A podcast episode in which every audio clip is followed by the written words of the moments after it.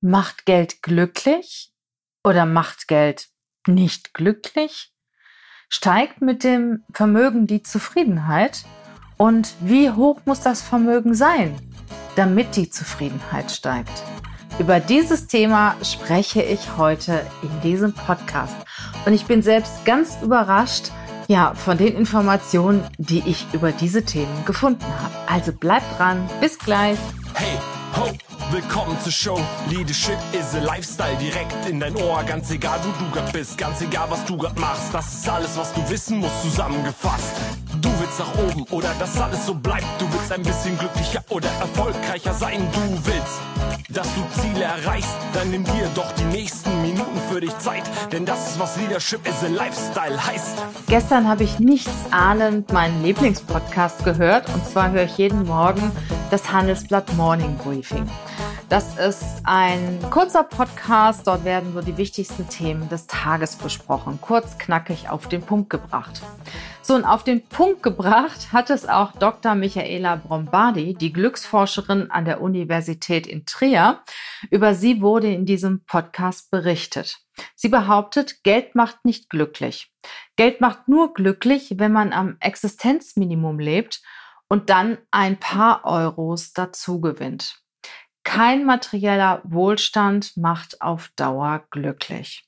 Ja, ich fand diese Aussage sehr, sehr interessant, weil da wird ja viel drüber diskutiert, viel drüber gesprochen. Und ich habe gedacht, das ist doch mal ein Thema, das ich weiter und näher beleuchten kann und über das ich mal in meinem Podcast spreche.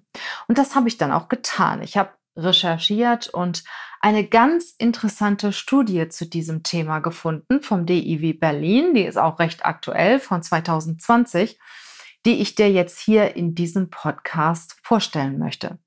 Und ja, das Thema ist dieser Studie, sind, sind Millionäre, Millionärinnen zufriedenere Menschen? Macht Geld glücklich? Sind vermögende Menschen glücklicher als weniger vermögende Menschen? Und es war ganz interessant, was ich aus dieser Studie alles erfahren habe.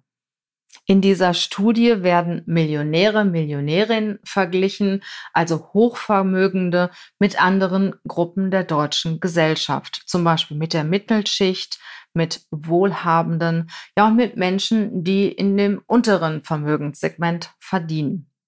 Hier einige Zahlen, Daten, Fakten. Die oberen 10 Prozent der Deutschen besitzen zwei Drittel des gesamten individuellen Nettovermögens. Also 10 Prozent besitzen zwei Drittel des Nettovermögens. Das reichste Prozent der Bevölkerung, also ein Prozent der Bevölkerung, vereint 35 Prozent des gesamten Vermögens. Etwa 1,5 Prozent der Erwachsenen besitzt ein individuelles Nettovermögen von mindestens einer Million Euro. Also 1,5 Prozent der Erwachsenen besitzen mindestens eine Million Euro. Das durchschnittliche Bruttovermögen der oberen Mittelschicht Schicht liegt bei 96.000 Euro. Wohlhabende halten im Durchschnitt ein Bruttovermögen von ca. 330.000 Euro. Und bei den MillionärInnen beträgt das durchschnittliche Bruttovermögen gut 3 Millionen Euro. Wo finden wir denn eigentlich diese, diese äh, Hochverdienenden? Angestellte machen 22 Prozent der MillionärInnen aus. Angestellte machen 22 Prozent aus. 73 Prozent dieser Hochvermögenden sind selbstständig. Davon 20 Prozent solo selbstständig, also alleine unterwegs. 34 Prozent haben ein bis neun Mitarbeiter und 46 Prozent der Hochvermögenden haben zehn Mitarbeiter und mehr. Also die Millionäre, Millionärinnen findet man bei den Unternehmern, bei den Selbstständigen und in der Regel haben sie mehr als einen Mitarbeiter. 69 Prozent der Hochvermögenden sind männlich. 94 Prozent leben in Westdeutschland. 86 Prozent haben keinen Migrationshintergrund. Die Hochvermögenden sind überwiegend gut gebildet. mittleren Alters oder höheren Alters. Also man findet sie eher ab, sagen wir mal, dem mittleren Alter, im jüngeren Alter findet man sie seltener. Männer sind in den meisten Gesellschaften durchschnittlich glücklicher als Frauen. Menschen in einer freien demokratischen Gesellschaft sind meist deutlich glücklicher als Menschen in einer sozialistischen Gesellschaft. Jüngere und ältere Menschen sind durchschnittlich glücklicher als Menschen im mittleren Alter. Das ist auch interessant. Ne? Junge Menschen haben ja noch ihr ganzes Leben vor sich. Sie stecken voller Träume, voller Visionen. Ja, im mittleren Alter setzt man das dann alles um. Und wenn man älter ist, hat man das alles erreicht und kann leben. Eine sehr interessante Erkenntnis. Insgesamt zeigt die Glücksforschung, dass Menschen, die gesünder sind, eine Familie haben, mit ihrer Arbeit zufrieden sind und in einer intakten Umwelt leben, generell glücklicher sind. Also Menschen, die gesünder sind, eine Familie haben, mit ihrer Arbeit zufrieden sind, in einer intakten Umwelt leben, sind deutlich glücklicher. Ganz besonders interessant in der Studie zeigt sich die Lebenszufriedenheiten zwischen den verschiedenen Gruppen nach dem Vermögen, ja und nach gewissen Themen. Und zwar wird die allgemeine Lebenszufriedenheit untersucht zwischen Millionärinnen, Wohlhabenden, oberer Mittelschicht und der unteren Hälfte der Vermögensverteilung. Schauen wir uns doch mal an, wie hier die Zufriedenheit ist. Zusammengefasst auf einer Skala von 0 bis 10 in Bezug auf die Ver Zufriedenheit nach Vermögensgruppen wurde Folgendes herausgefunden. Die untere Hälfte der Vermögensverteilung gab an, eine Zufrieden, sie hat eine Zufriedenheit von 7,1 Prozent auf einer Skala von 0 bis 10. Die Mittelschicht liegt etwas höher mit 7,4 Prozent. Wohlhabende liegen noch höher in der Zufriedenheit bei 7,6 Prozent. Und Millionärinnen haben eine Gesamtzufriedenheit von 8,2 Prozent. Also, das zeigt mir, je mehr Geld, je mehr Vermögen, desto zufriedener. Schauen wir uns das Ganze mal etwas genauer an. Und zwar wurden die Kriterien untersucht, Freizeit, Einkommen, Haushaltseinkommen, Arbeit, Wohnung, Familie und Gesundheit.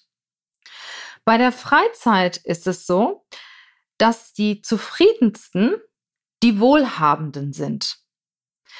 Dann aber sehr eng gefolgt von den Millionärinnen, dann von der Mittelschicht und dann von der unteren Hälfte der Vermögensverteilung. Die, die tun sich alle nichts. Also am zufriedensten mit, dem, mit ihrer Freizeit sind Wohlhabende. Millionärinnen folgen kurz danach und dann der Rest. Mit ihrem Einkommen zufrieden ist natürlich klar, sind am meisten die Millionärinnen dann gefolgt von den Wohlhabenden, dann von der oberen Mittelschicht und dann wieder von der unteren Hälfte der Vermögensverteilung. Also wirklich auch ganz klassisch, logisch, je reicher, desto zufriedener mit dem Einkommen.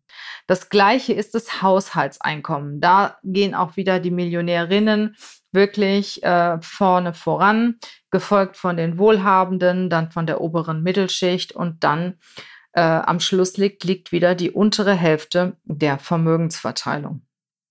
Interessant ist das Thema Arbeit.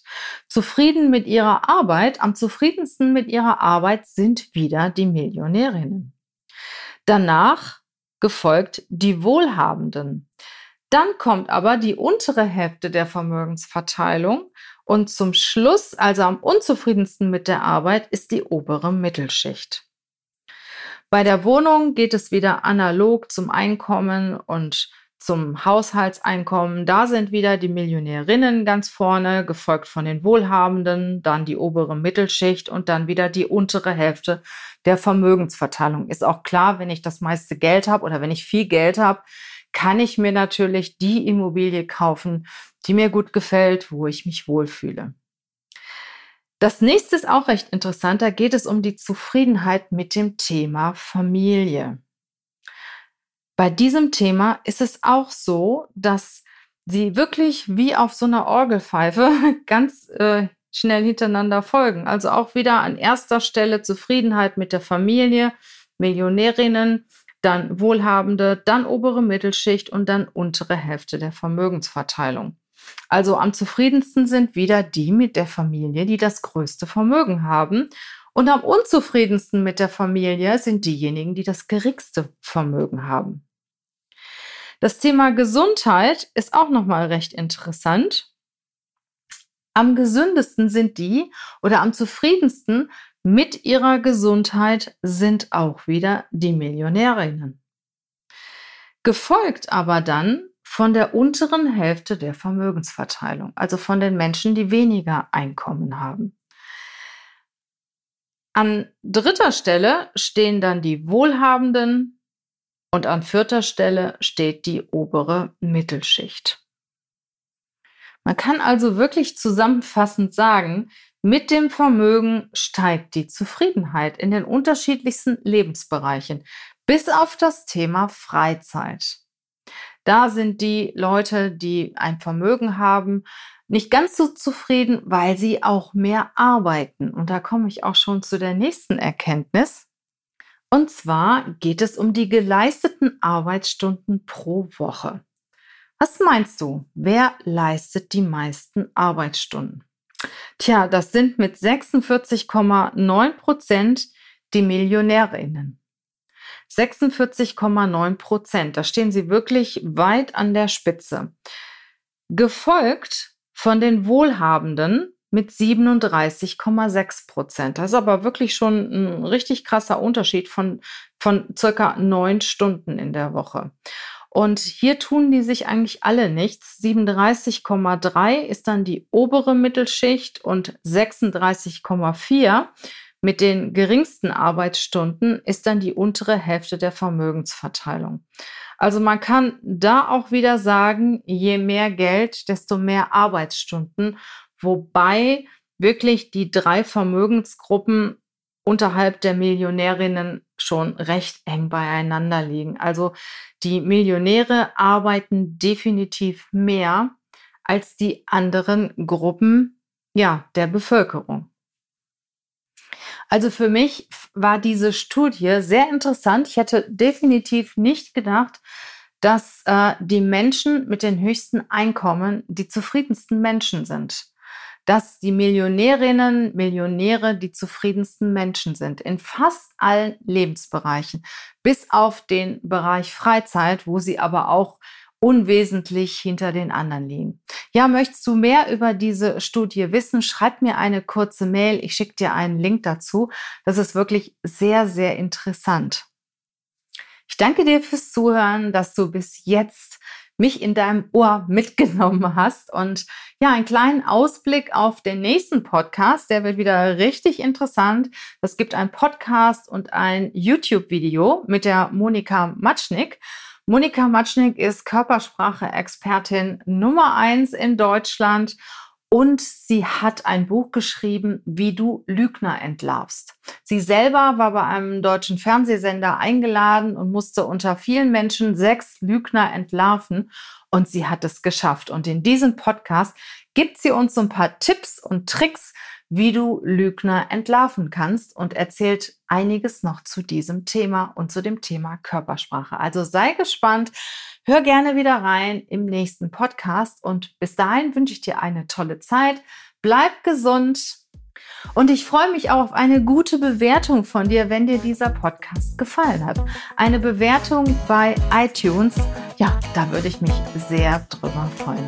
Mach's gut, bis bald, deine Regina.